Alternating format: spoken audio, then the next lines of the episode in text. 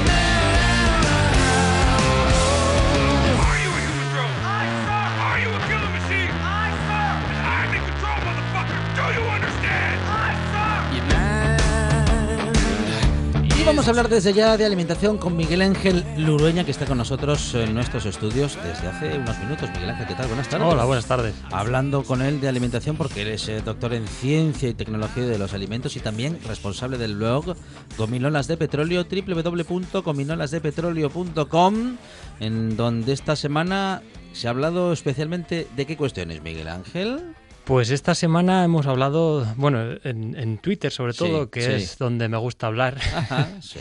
pues de varias noticias de actualidad y de algunas curiosidades. La semana pasada Mm. Hablábamos aquí de ensaladas de bolsa. Enval- Ensalada de bolsa, ¿sí en- o no? Ensaladas preparadas Claro. y decíamos que es una buena opción para ahorrar tiempo, sobre todo porque no hay que lavarlas. Claro.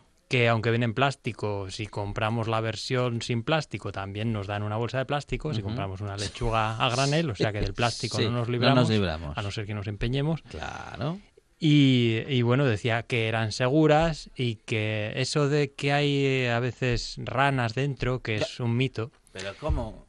¿De Y- dónde salen esas cosas? pues justo al día siguiente ¿Sí? Sur- publicaron una noticia. Lo primero, una, al día siguiente, el bol de mi casa salió saltando de la No, mesa. no, no, pero casi. Pues eh, ha habido una noticia esta semana de una alerta alimentaria Sí. de una, una, marca de ensaladas, bueno, concretamente Floret, que en Canarias ha retirado un- varios lotes de, de un bueno de varias ensaladas, concretamente de Tox, eh, pasta integral y perdón y Mezclum Sí. con fecha de caducidad eh, de entre el 29 de julio y el 1 de, el 26 de julio y el 1 de agosto porque Ajá. contenían Escherichia coli, una, una bacteria patógena. Bueno, se sospechaba que podían contener y por precaución se ha ordenado su retirada y se ha publicado la noticia para que las personas que tengan estas ensaladas en casa, recordemos que todavía no han caducado, que hay personas que las pueden tener, Sí. tienen fecha de caducidad 1 de agosto. Bueno, en Canarias no sé si llegarán a escucharnos a través de internet igual. Pero bueno, pues para que no las consuman. Estas ensaladas que pueden estar contaminadas, como digo, con un patógeno que se llama Escherichia coli. Y bueno, aunque las ensaladas de bolsa en general son seguras, esto no tiene que asustarnos, pues hombre, de vez en cuando hay fallos en, la, en los eh, sistemas de, de control de seguridad alimentaria y pasan estas cosas. No ha habido ningún daño que lamentar, así que bueno, el sistema también funciona porque cuando se detecta se retiran del mercado Claro. antes de que bueno, ocasionen daños eh, o se intenta por lo menos y bueno, pues eso queda ahí para que veamos que a veces pues sí que hay problemas, pero ya digo que de forma mm, general deberíamos estar tranquilos. Y lo que hablábamos de las ranas y estas Sí. cosas, pues también... Porque claro, de momento no sabemos de ninguna persona que se haya que haya protestado, bueno, salvo un caso que habíamos comentado la semana pasada que ah, algo se- habían comentado, ¿no? Que había aparecido una rana o, o era, o era una Sí, hay, hay fotos, hay fotos Sí. en internet de, de ensaladas con ranas dentro Ajá. y con Sí. animales así en general. Bueno, pero eso insectos. porque eso digo que llegan ese tipo de protestas porque de momento las ranas no tienen teléfono, porque si no en algún momento alguna se podrá quejar de encontrarse con una persona en su, est- en su estanque. También, también, o con que la metan en una bolsa y aparezca no se sabe dónde. Ay, Pues la cosa es que hay fotos de estas por internet Sí. y esta semana se ha publicado un artículo en una, en una revista científica que nos daba a conocer eh, pues esta, este fenómeno. Pues eh, han registrado 40 incidentes entre el año 2008 y el año, y el año 2018, 40 incidentes de estos casos de ranas, lagartos en ensaladas de bolsa en Estados Unidos. Ahora bien, lo que han recogido son datos a través de Internet, es decir, fotos que ha puesto la gente. Bueno, menuda encuesta. Entonces, bueno, pues... Muy eh, científica no parece, ¿eh? Claro, hay que cogerla un poco con pinzas. Justamente. Así que bueno, Como la estamos... ensalada, que hay que cogerla con pinzas. Sí, estábamos, estamos sí, como sí. estábamos, vamos. Eh, es que, es que, ¿cómo se fían de lo que aparece en Internet y cómo hacen de eso una, una publicación, un, un análisis? No, no Ya, es ni pues serio, sí. vamos, ni serio ni serio. No, no- no Hombre, a la hora de hacer un- una publicación de este tipo, pues hay que mm, describir las limitaciones que tiene el estudio y entre ellas, pues sí que mm, dejan patente que, bueno, la forma en la que se ha hecho el, el estudio y que han intentado contrastar las fuentes, que no han puesto, no han tomado en cuenta mm, esas fotos hasta que no han sido contrastadas porque han sido publicadas en medios rigurosos e independientes, pero bueno. mm, Bueno, no sé, mm, yo lo dejo ahí, un poco en el aire. Bueno, bueno. Lo pongo un poco en duda desde mi opinión, pero bueno, Sí, sí. no digo que sea imposible. Bueno. Y bueno, siguiendo con las ensaladas, pues unas de la- una de las ensaladas que más hacemos ahora es, sí. eh, sobre todo ahora que se están poniendo de moda o que se han puesto de moda, son las ensaladas de legumbres y Ajá. concretamente la de garbanzos. Recién ahora se están poniendo de moda. Sí, se han, Pues yo- bueno, con sí, Pues yo, las como hace un montón de tiempo. sí, ¿eh? pero ahora bueno, pues Sí. con esto de Mi mezclum es de distinto tipo de legumbres. con un pues, poquitín de ajo Mm. y algo verde, perejil, albahaca y tal. Y ya está, aceite y un vinagre, están buenísimas. Pues ahora sí, están muy buenas, sí. Bueno, la verdad es que las ensaladas eh, son muy agradecidas. Es como no decir nada, pero Claro. bueno. Sí, sí. Pero bueno, que se puede hacer con muchas cosas. Sí, sí, sí, sí. ¿eh? Y bueno, ya digo que una de las cosas que triunfan últimamente Sí. son los garbanzos. Y claro, para ahorrar tiempo y estas cosas, pues tiramos de garbanzos de conserva, Sí. de los que ya hemos hablado aquí en más de una ocasión. Ujú. Y eh, recientemente, pues eh, se ha hablado mucho de ello también porque, mm, bueno, una persona publicó en Twitter una foto de la espuma que sale de los garbanzos cuando Ajá. abrimos Ah, un bote. verdad, sí. Bueno, de los garbanzos, de las arvejas, de casi Sí. de todas las legumbres en conserva, ¿no? Sí, de Bueno. muchas, de muchas, sí, sí. ¿Y qué pasa con esa Pues espuma? normalmente la echamos en un echamos el contenido en un escurridor, Ah. añadimos agua y entonces empieza a salir espuma ahí como si se nos hubiera caído el, el bote de lavavajillas Parece dentro. que tuviese, bueno, al- iba a decir que parece que tuviese almidón y a lo mejor es eso, ¿o no? Parece que tuviese jabón. Ah, y pero hay- yo sé que el almidón hace ese efecto también, ¿o no? No, el almidón no, No. pero eh, otros compuestos sí. Y, y bueno, hay personas que piensan, le- les da miedo esta espuma porque piensan que es por, el, lo- por los aditivos que se utilizan en, en las conservas. Y entonces lo lavan bien para aclararlo hasta que deja de salir esa espuma y ya se quedan más tranquilas. Sí.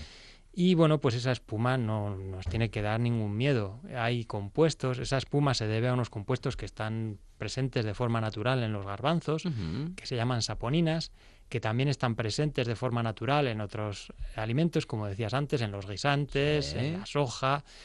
Y bueno, pues eh, son espumantes, eh, tienen una propiedad y es que mm, por un lado se unen a la- al agua, por otro lado repelen el agua, la, la molécula de, estas, de estos compuestos y forman espuma. Son tensioactivos, son como los detergentes, lo que hacen es reducir la tensión superficial del agua y bueno, eso traducido, pues lo que quiere decir es que el agua moja más, digamos, que es como, bueno, como cuando nos mojamos las manos, sobre todo con un, con un detergente de lavadora que se nos quedan que parece que no hay manera de, de secar las manos.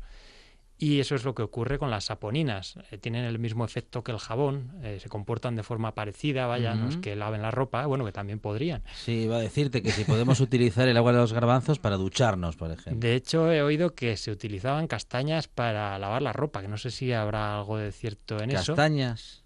Y no sé si, si As- las castañas tendrán saponinas, la verdad. Pero bueno, en principio y en teoría sí que se podría utilizar esta espuma Mm. para, para lavar la ropa, porque reduce la tensión superficial del agua, que es lo mismo que hace el jabón, Claro. que facilita que el agua penetre en los Bueno, tejidos. pero el jabón tiene más cosas. El jabón tiene más cosas, claro. Bueno, se ha ido perfeccionando con Por los años. favor, pero no coman jabón. Ni lave la ropa con No, garbanzos. al menos no todos los días, vamos. Y bueno, pues también aclarar que los Sí. aditivos que se utilizan en las conservas, que, bueno, lo primero que las conservas no se conservan porque tengan aditivos, Ajá. se conservan porque se esterilizan, es decir, se someten a un calentamiento, a un tratamiento térmico y ya está. Y los aditivos que tienen, pues son muy pocos, son básicamente un antioxidante, pues ácido cítrico o EDTA, para que no se pongan oscuras.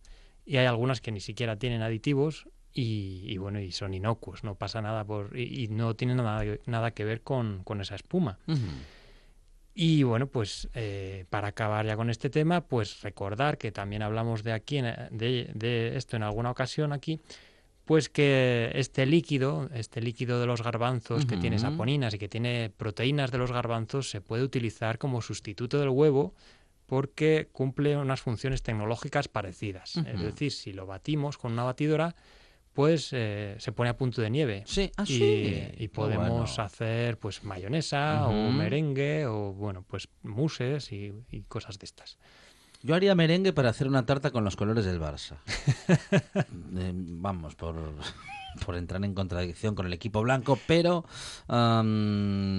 t- tampoco soy muy de comer dulce, Miguel Ángel. Ni yo tampoco, ni Sí. mucho de fútbol, así que mira, Sí, ni una sí, cosa ni la otra. Pero bueno. Pero que podemos guardar el agua de, vamos, ese agua con la que, que escurrimos, que quitamos de los de las legumbres en conserva, la podemos guardar para hacer pues cosas.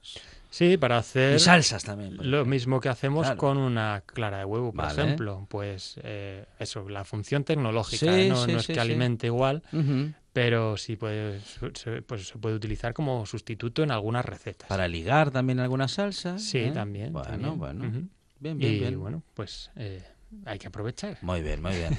Eh, no hace falta entonces eso, escurrir lo- las legumbres hasta que no salga la espuma, no pasa nada con eso. No otra, otra cosa es que quieras quitar mucho, mucho el agua, para que no te quede la ensalada con que se te va luego el agua al fondo que y queda- entonces al final está Queda todo de babosa, agua. sí, pues esa- ese líquido que es así como baboso, como si fuera clara de huevo, y que, bueno, pues eh, ya digo, se puede aprovechar no solo por el aprovechamiento, por no tirarlo, sino también, pues, personas veganas que no quieren comer huevo, Bueno. o para evitar los riesgos de utilizar huevo crudo en mayonesas, por ejemplo.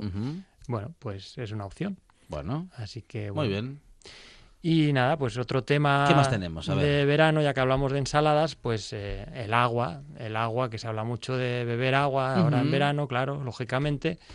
Y bueno, pues eh, el otro día se hablaba de un estudio que había publicado la OCU que decía que no pedimos agua en, en los bares, no pedimos jarras de agua porque nos da vergüenza. Bueno, una parte de, de los encuestados dice que le da vergüenza.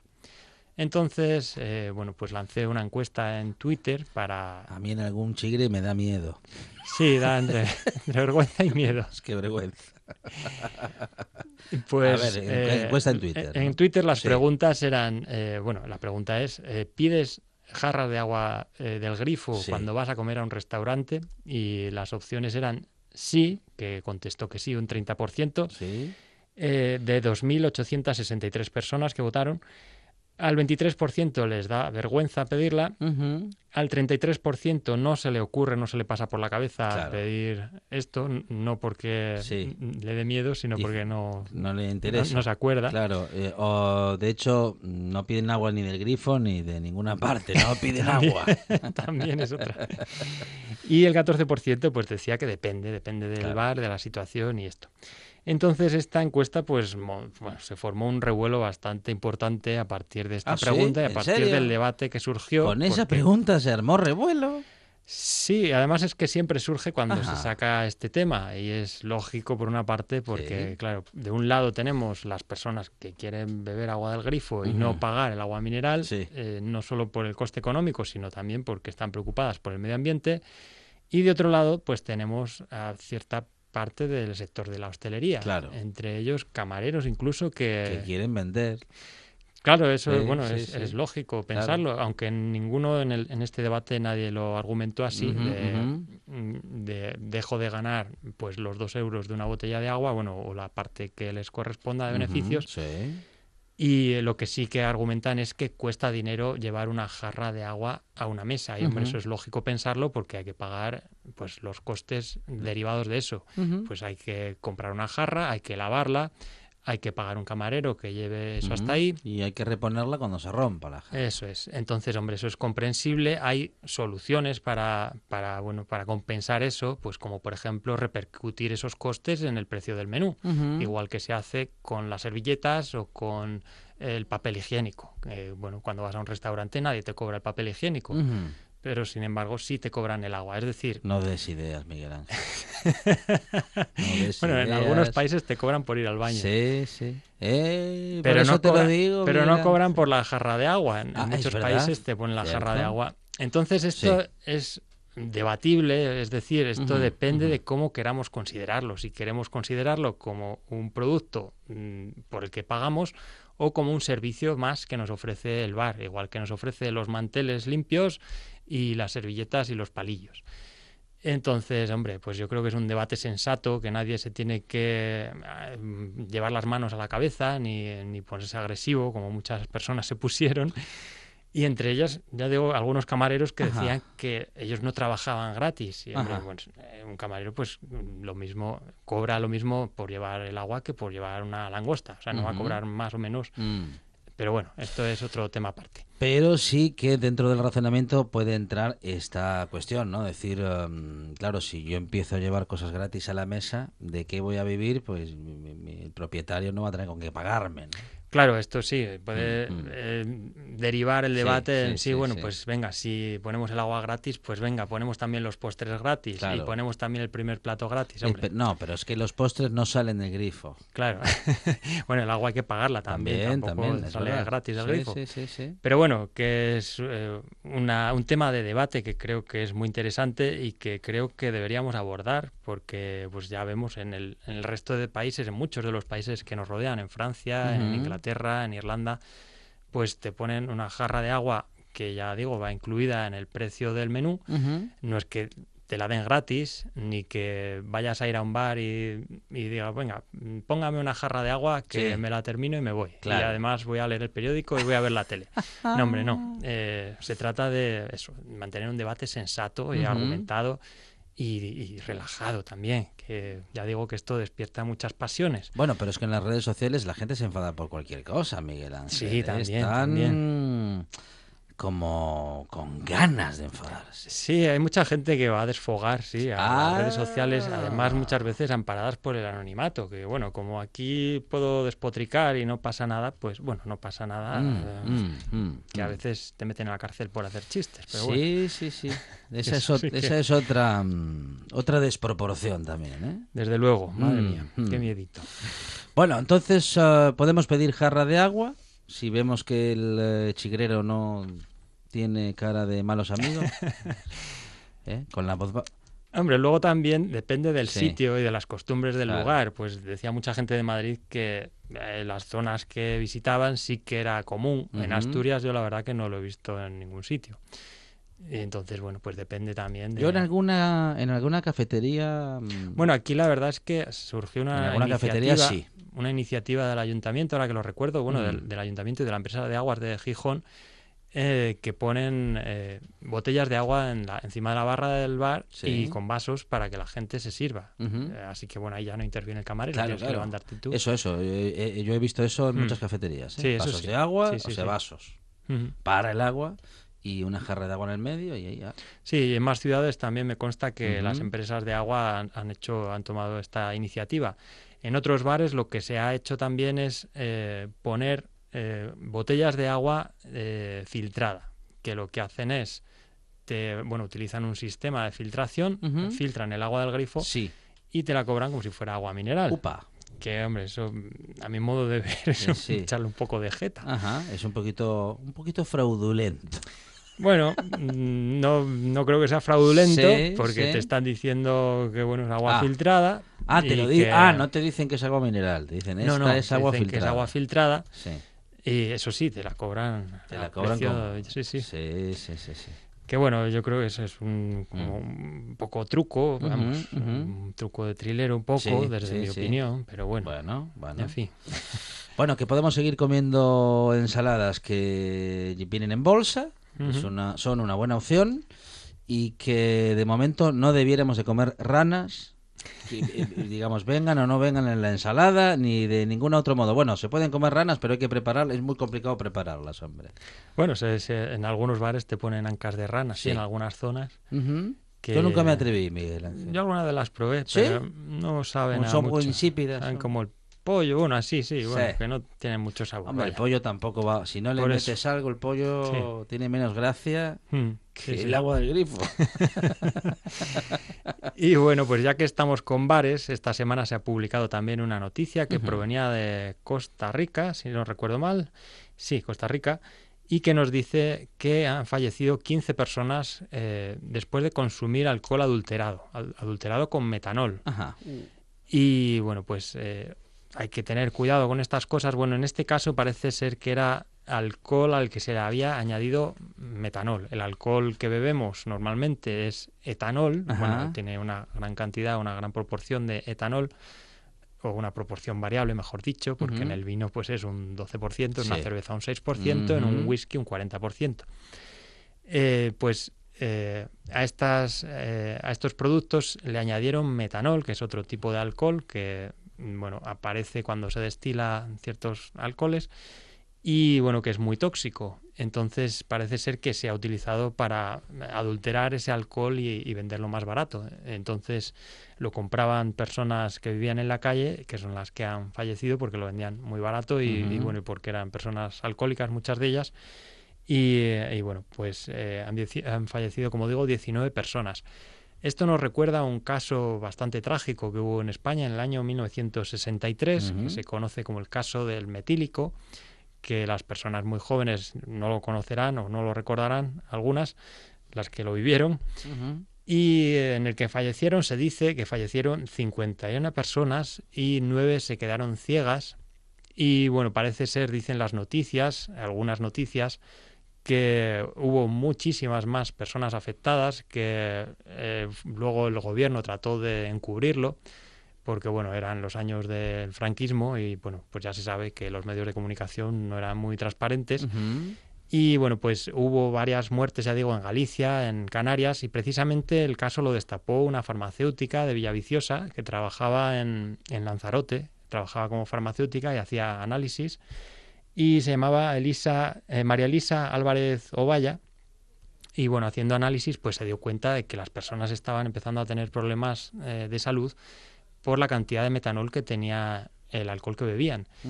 Y eh, esto fue causado por un empresario que utilizó metanol para adulterar el alcohol, le añadía metanol al- a las botellas que bebía y bueno, pues así fue causando esta serie de, de problemas.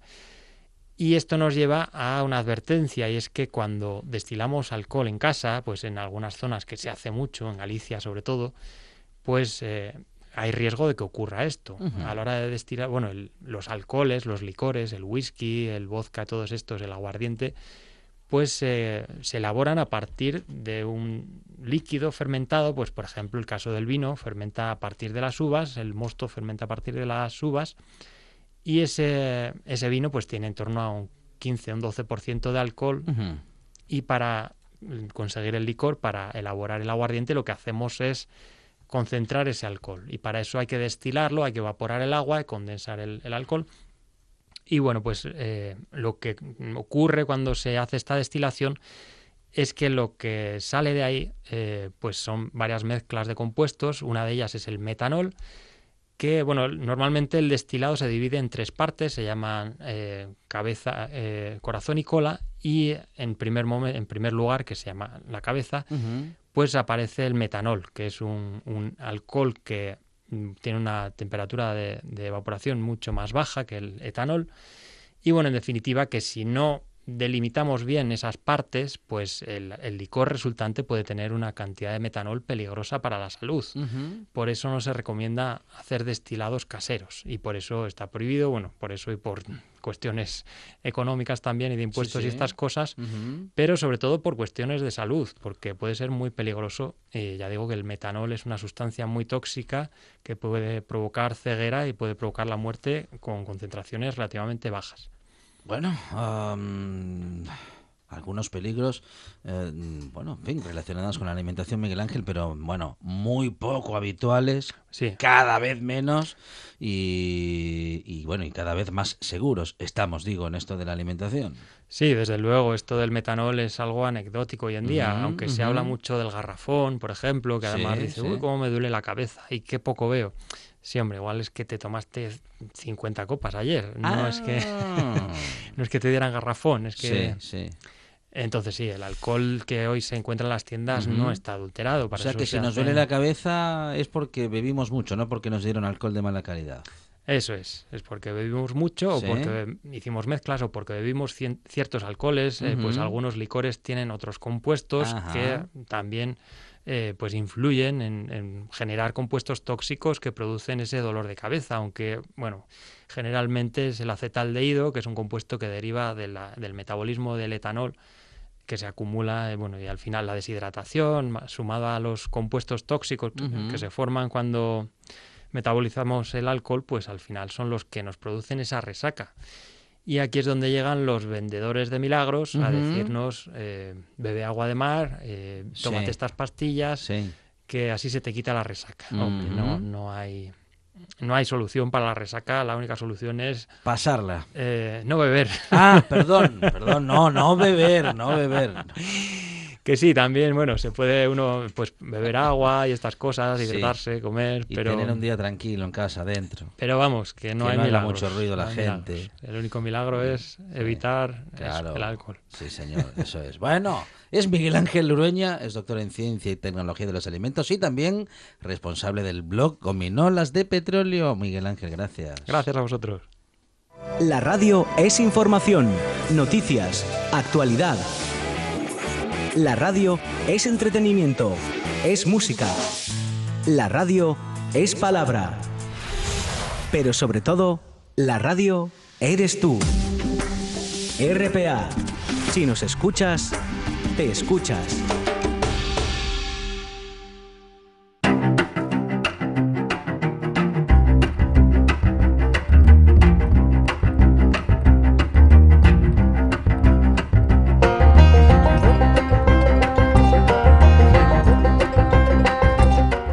Sin fondo con Mauricio José Suárez. Piense, pregunte, participe.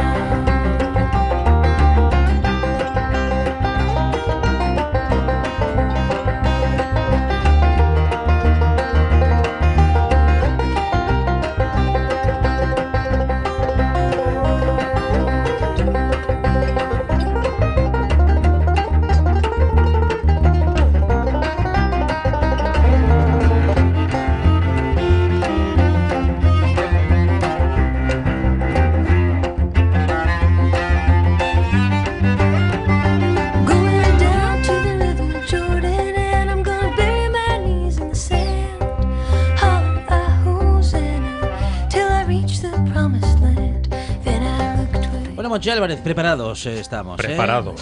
Porque llega Mauricio Suárez con su baúl sin fondo, siempre preparado para hablar de, bueno, en fin, de un montón de historias relacionadas, algunas de ellas con la ciencia, o casi todas. Mauricio, ¿qué tal? Buenas tardes. Muy buenas tardes, señores. ¿Cómo están ustedes? Saludos desde el fondo del baúl sin fondo. Desde el fondo. Ah, pues se escucha Alejandro. bien, ¿eh? Para ser el fondo Ah, se bien. escucha bien. No, no suena como a lata, no hace eco, eco, eco.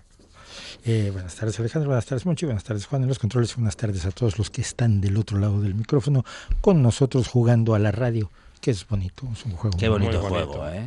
Es un juego, Sí. sin duda alguna. Sí, señor. No fatiga este juego. A mí es de las cosas que más me gustan y espero que ustedes hayan disfrutado a estas horas Mm, de una opípara comida Sí. Con algunas cuestiones, pues de, de, de no hacerle demasiado caso a los nutricionistas, salvo cuando uno se está pasando de largo. No, y lo decía yo porque pues conviene que tome usted eh, proteína variada y sobre todo verduras y, y- y hortalizas y, Pero no hay que pasarse con el brócoli, por ejemplo. y legumbres. Que, no, que pero está- bien, está bien. Es que también depende cómo lo haga uno. Con mantequilla, Ah, por ya, ejemplo, claro. está Para. claro. Claro, vamos echándole cosas al brócoli para quitar como el la- sabor del brócoli. Como la coliflor que se hace con mantequilla y un poquito de jamón. La coliflor, por favor. Es, el mismo bicho, ya lo hemos comentado Oh, aquí. sí, que el, se el- comentó, me acuerdo. el brócoli, la Eh. coliflor, todas las coles del mundo, desde las colecitas de Bruselas hasta la col morada, todas son exactamente el mismo bicho que procede de los riscos de, eh, de la costa británica, por cierto. Es un tipo de mostaza, todo esto además. Entonces, pero a mí me gustan. Yo, yo, Ya, yo que sé. soy un gran carnívoro y lo reconozco abiertamente, eh, eh, mm, considero que las yo a los nueve años me gustaban las espinacas a la crema, entonces mis amiguitos me pegaban también por eso. Por cierto, hablando de eso, acaba de haber un, incidente terrible en Argentina, no sé si supo usted. Que, no sé. Hubo una feria ganadera y un grupo de veganos trataron de tomarla por asalto, Ajá. ante lo cual un grupo de gauchos subieron al caballo y los sacaron de la, No expo- sé. de la El- exposición no, claro, ganadera. es que no Sí, se con los gauchos no se juega. No se andan con tonterías, madre Entonces, mía, ¿no? Claro, además gente que vive de la ganadería. Claro. Esto es con lo que Mm. tenemos que recordar muchas veces que aquí hay gente que vive de esto. El otro día una amiga mía que es ganadera y viticultora la regañaban porque eh, porque vende carne y vende vino. Entonces le decían que era una persona y es una persona además muy activa en la lucha y el trabajo político y me daba mucha risa que la acusaran casi casi de herejía por ser ganadera. Y dice pues es lo que yo sé hacer nací en Galicia eh, tengo el rancho que, que, que- heredé mis abuelos que quieren que haga yo Eh, florecitas con culos de botella pues no se pueden hacer entonces bueno son cosas pero lo decía yo sobre todo porque si usted tiene alimentos frescos en buen estado baratos más baratos que nunca en la historia de la humanidad por ejemplo el pollo el pollo era la única carne que- a la que tenía acceso el pobre durante muchos años. Y esto porque le iba, le iba dando las sobras a la gallina para que pusiera un huevo allí cada dos, tres días. Sí, Y luego, cuando la gallina ya no ponía huevo, a la cazuela. Y era la única carne que veía uno, y el huevo muchas veces era para el señor que Mm, trabajaba. Esto es, todavía hay mucha gente que me lo recuerda, de gente que trabajaba en la mina y cuando había un huevo era primero que nada para el señor que se bajaba 400 metros a, a mantener a la familia. Pero hoy en día tiene usted los alimentos más baratos, más seguros de la historia, los envenenamientos eh, por, por, por, por alimentación son muy infrecuentes y cuando ocurren el escándalo es gigantesco y luego resulta que no eran los pepinos espa- españoles, sino, sino unas, unas acelgas, o unas espinacas orgánicas alemanas, las que causaron aquel envenenamiento en Alemania precisamente. Lo que nos separa de la muerte por hambre es el éxito de la siguiente cosecha. Es así de sencillo. Eh, todo nuestro entorno está lleno de organismos que quieren aprovechar nuestro esfuerzo agrícola. Es decir, nosotros inventamos la forma no de depender de lo que se podía encontrar por allí, sino que empezamos a producir nuestro propio alimento. Somos el- uno de los poquísimos animales y el único que lo hace con los niveles tecnológicos que nosotros, el único que lo hace conscientemente, que cultiva su propio alimento. Y esto para muchos animales es buffet libre. Ajá. El señor granjero se ha Mm. matado roturando un par de hectáreas de terreno, Ujú. des- trabajando de sol a sol con su arado y sus bueyes, y ha puesto y llegan los caracoles y dicen ñan, ñan, ñan, ñan. Y pasa y, le dice el, el- el- el ratón a sus amiguetes en el bar de ratones, en el chigre de ratones, el ratón chigre. Le dice, hay semilla en los surcos que ha puesto el tarao este del granjero. Lo les invito a un buffet libre de semillas. Pero además están los virus, las aves, los mamíferos grandes, pequeños, eh, in- insectos de todo tipo, eh, gusanos de todo tipo, que atacan nuestros campos, nuestra semilla y nuestros graneros. Y esto, la pregunta es por qué no nos estamos muriendo de hambre. Fíjese usted, en la- y, y no, y no, no lo digo de una manera eh, metafórica. Mire, en- ujú. entre 1845 y 1852, en Irlanda murió un millón de personas por la hambruna de la patata. Esta hambruna fue causada por la llegada a Europa de una nueva plaga, el tizón tardío, que arrasó los campos de patatas que alimentaban al pueblo irlandés. Obviamente, la, la plaga vino del mismo lugar de donde había venido la patata, de América. La producción cayó, imagínese usted, esta diferencia de 15 mil toneladas de producción de patata en 1844 a 2 mil toneladas en 1847, es decir, un déficit de 13 mil toneladas. La hambruna de la patata cambió el mundo, cambió España, cambió Estados Unidos, cambió a buena parte de América. El, el reflujo de irlandeses que hubo por todo el mundo, la cultura irlandesa, eh, los lazos que establecieron muchos países con Irlanda se debieron a la gente que salió. Y hay en el centro de Belfast, si usted va alguna vez a Belfast o en Dublín, ya ahora tengo, me entró la duda, hay un terrible, terrible eh, monumento, una escultura dedicada a las víctimas, al millón de víctimas de la hambruna de la patata. Eh, evidentemente, en cuanto se, descubrió la forma de matar al, al tizón tardío, que es un, es un tipo de hongo, eh, se pudo recuperar la producción y también con la generación de otros tipos. Uno de los problemas que tenía Irlanda era que solo producía un tipo de patata y era el tipo de patata que más atacaba, que más fácilmente atacaba el tizón tardío. Eh, lo que usaron obviamente fue algo para matar al hongo. Esto es muy fácil. Si vas, si vas a comer, si las patas las va a comer tus hijos o el hongo, ¿quién prefieres que muera? La gran mayoría de la gente va a decir el hongo, no cree usted, locos hay luego por el mundo, pero la mayoría de la gente. Es- Está en Dublín, son unas cuantas Está esculturas. en Dublín, son, es una serie de esculturas, varias personas eh, totalmente eh, delgadas y, y arruinadas por el hambre, el hambre que vivió Irlanda.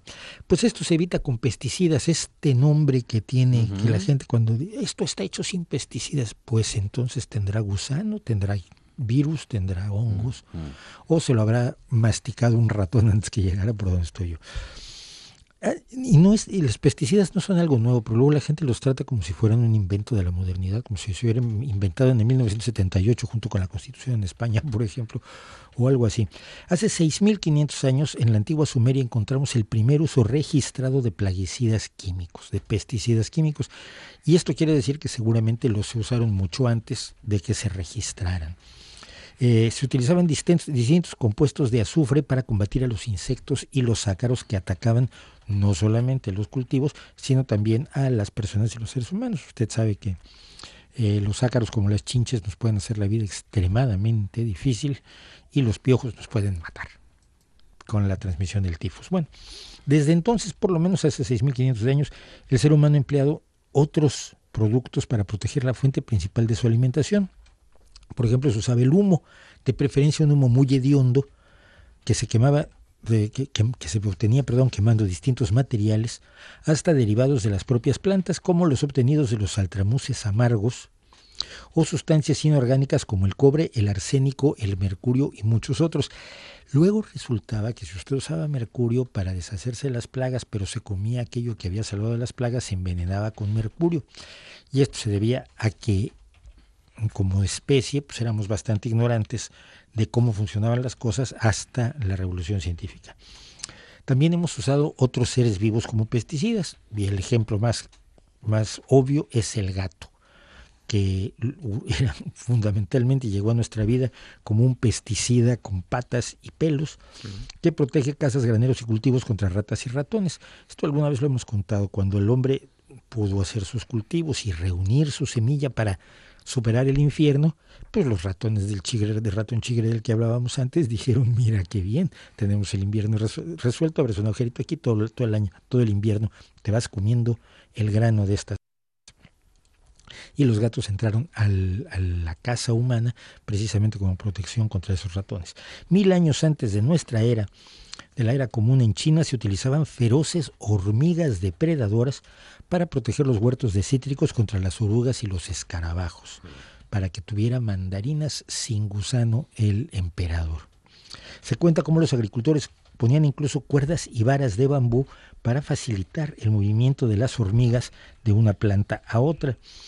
Eh, en el siglo I antes de nuestra era, Marco Terencio Barro, estos todos los, ya sabes, si Marco, Marco Terencio no es ni sumerio, ni egipcio, ni griego, ya sabe usted que es romano. En el siglo I, Marco Terencio Barro recomendaba el uso del alpechín, ese líquido oscuro y amargo con base de agua que se obtiene de las aceitunas antes del aceite. Cada uno las prensa primero sale el alpechín y ya luego sale el maravilloso aceite de oliva. Y recomendaba el alpechín contra las hormigas, los topos y las malas hierbas. Esto lo convertiría en el primer pesticida de amplio espectro. Si O sea, que valía para todo el o sea, que, alpechín. que valía para todo el alpechín. Por supuesto, no era cierto, pero, pero la gente lo intentaba. Antes de tener la ciencia, la gente lo intentaba como fuera. Junto a estos materiales, los seres humanos también usaron prácticas mágicas, religiosas y supersticiosas destinadas a proteger los cultivos con bastante malos resultados. De Eh, El agua bendita, por ejemplo. el agua bendita. Eh, no, y, y- y rituales, rituales que todavía la gente hace, por ejemplo, para que no te caiga la plaga tienes que plantar en, cu- en cuarto creciente o, o- o tienes que roturar la tierra en, en cuarto menguante. Y cada, cada cultura además tiene sus mitos lunares y sus mitos solares de cuándo debe hacer algo para que su cosecha no sea víctima del- de las plagas o del mal tiempo.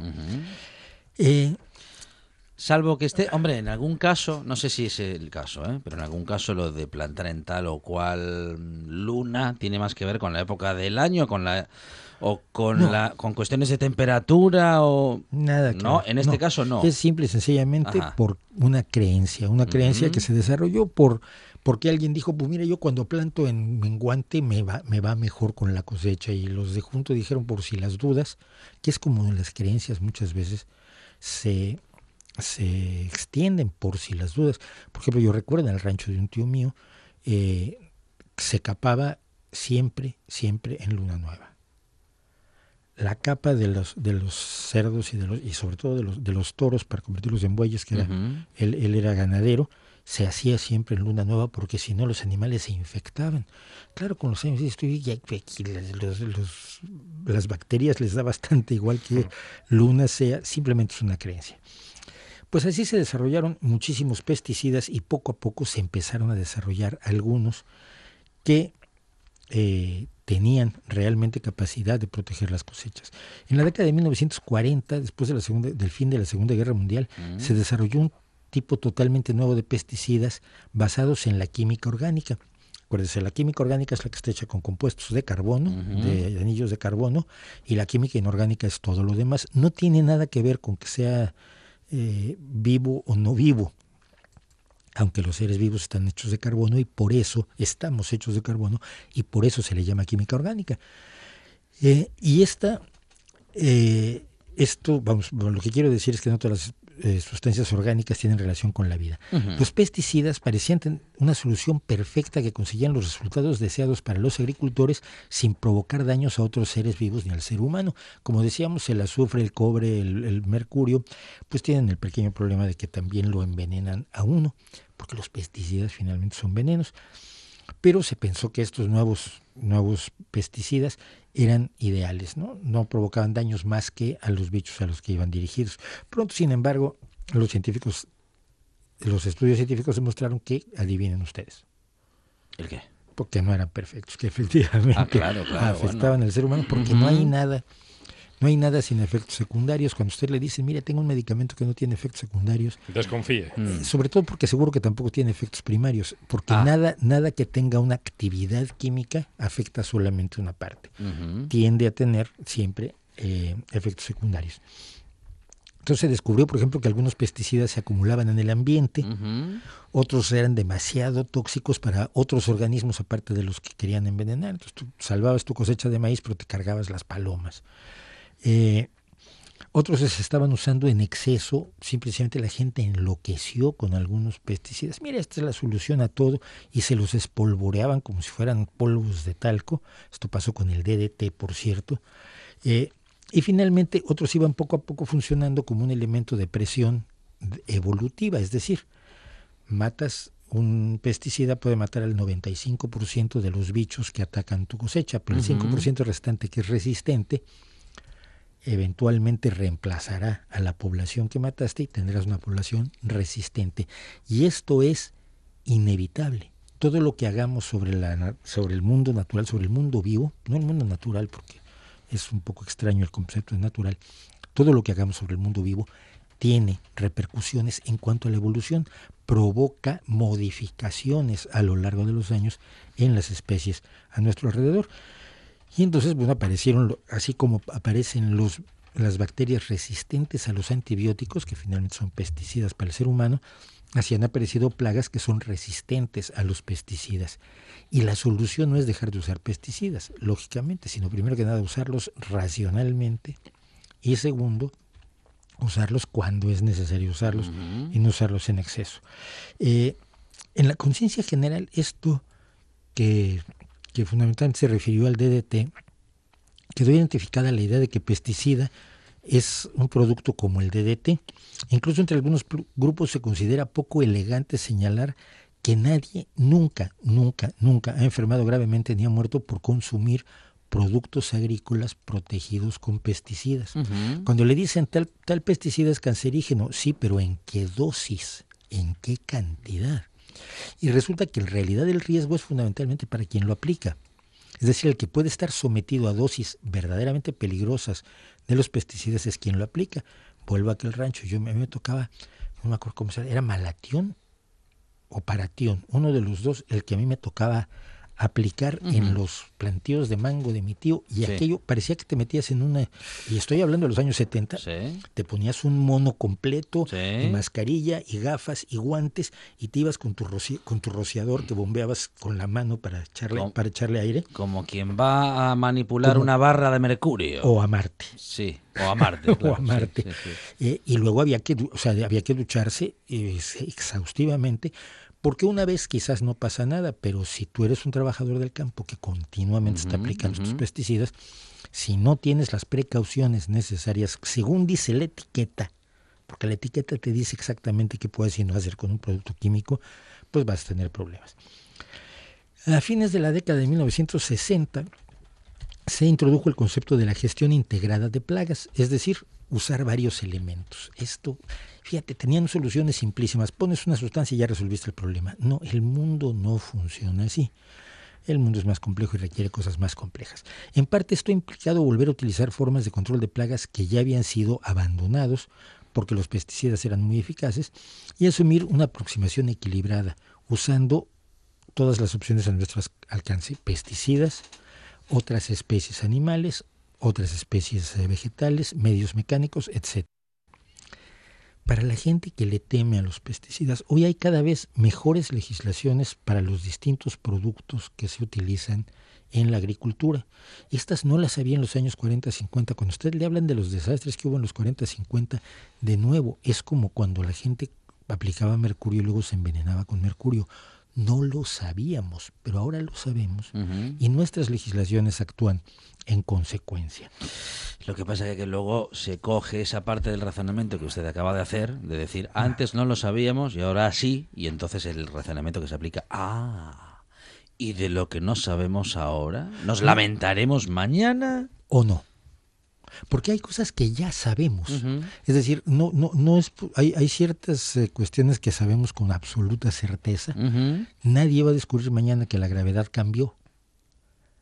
eh, lo que ignoramos en estos terrenos es cada vez menos y trabajamos con mayor seguridad y esto lo demuestra el hecho de que no se ha repetido un desastre como el del DDT.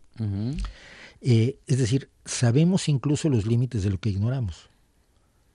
En algunos terrenos, en otros no. Y hay, y hay ciencias que están totalmente cerradas, como la óptica. En óptica ya no hay nada que hacer. ta- ya sabemos Ya, está- ya se sabe todo. Claro. En óptica eh, eh, directamente física, no luego entramos en la óptica, en la en la óptica genética y es otra historia, pero en sí, el, eh, como disciplina la óptica está prácticamente cerrada. Esto también eh, ha permitido, el que, lo que sabemos permite investigar creando mejores pesticidas que son efectivos específicos, o sea, que ataquen a las plagas y no a otras especies, y que sobre todo después de actuar se descompongan formando residuos que no sean tóxicos y se reintegren al medio ambiente, o sea, que sean autorreciclables. Y ahora que voy a decir uno de ellos me van a matar. Eh, junto a ellos ha aparecido la, op- la opción de integrar mediante ingeniería genética capacidades pesticidas a los propios cultivos para hacerlos resistentes a las plagas. Esto pasa con el llamado maíz BT, que se utiliza una, un gen de un bacilo, el Bacillus thuringiensis. Se toma el gen, se le, se le introduce al maíz y el maíz produce una toxina que se llama precisamente BT y esto hace que el propio maíz rechace la, la, a La las plaga, plagas, digamos, a las plagas sí. generando su propio, su propio pesticida. Mm, ¿Y eso es bueno? Es buenísimo. Es buenísimo porque tien- no tienes eh, que aplicar pesticidas que finalmente van a ir al medio ambiente. Ahorras muchísimo dinero Claro. como, como productor y ese, eso, esos, los ahorros en agricultura, acuérdese que siempre tienen dos caras. Primero, es más dinero para el agricultor, pero siempre es menos precio para el consumidor. Vale. Y, Y- y no, y una tercera cuestión, es menos contaminante para el medio ambiente. es menos contaminante para el medio ambiente. Con todos estos avances, uno de los que se descompone rápidamente en el medio ambiente al cabo de dos semanas después que uno los aplica es el famosísimo glifosato, que la gente le tiene un miedo horroroso al glifosato y el problema que tiene es que está asociado a un a una, a una forma de, cultivos transgénicos que son precisamente resistentes al glifosato. El glifosato es un herbicida y a las dos semanas de que se aplica se degrada completamente y entonces no, cuando la gente dice pues que se queda en- envenenado, no, no puede pasar. 30% de los cultivos de todo el mundo se pierden, sin embargo, todos los días, todos los años. Sin los pesticidas perderíamos mucho más y lo que tenemos que hacer es perder menos para alimentar a 7 mil millones de personas usando menos tierra o al menos la que ya estamos cultivando y no seguirnos ampliando a los bosques. Es Mauricio Suárez y es eh, su baúl sin fondo que hoy, am, bueno, venía, iba a decir yo que venía lleno de pesticidas. De, de Ah, hortalizas o en y todo legumbres caso, en claro, hortalizas y legumbres muy frescas todas ellas, que después de pasarlas un poquito por el agua ya están listas para consumir. Productos frescos como esta buena tarde, que está muy fresca y que llegan las noticias, tras lo cual continúa con más baúl sin fondo en su versión musical. planted the seed on the land.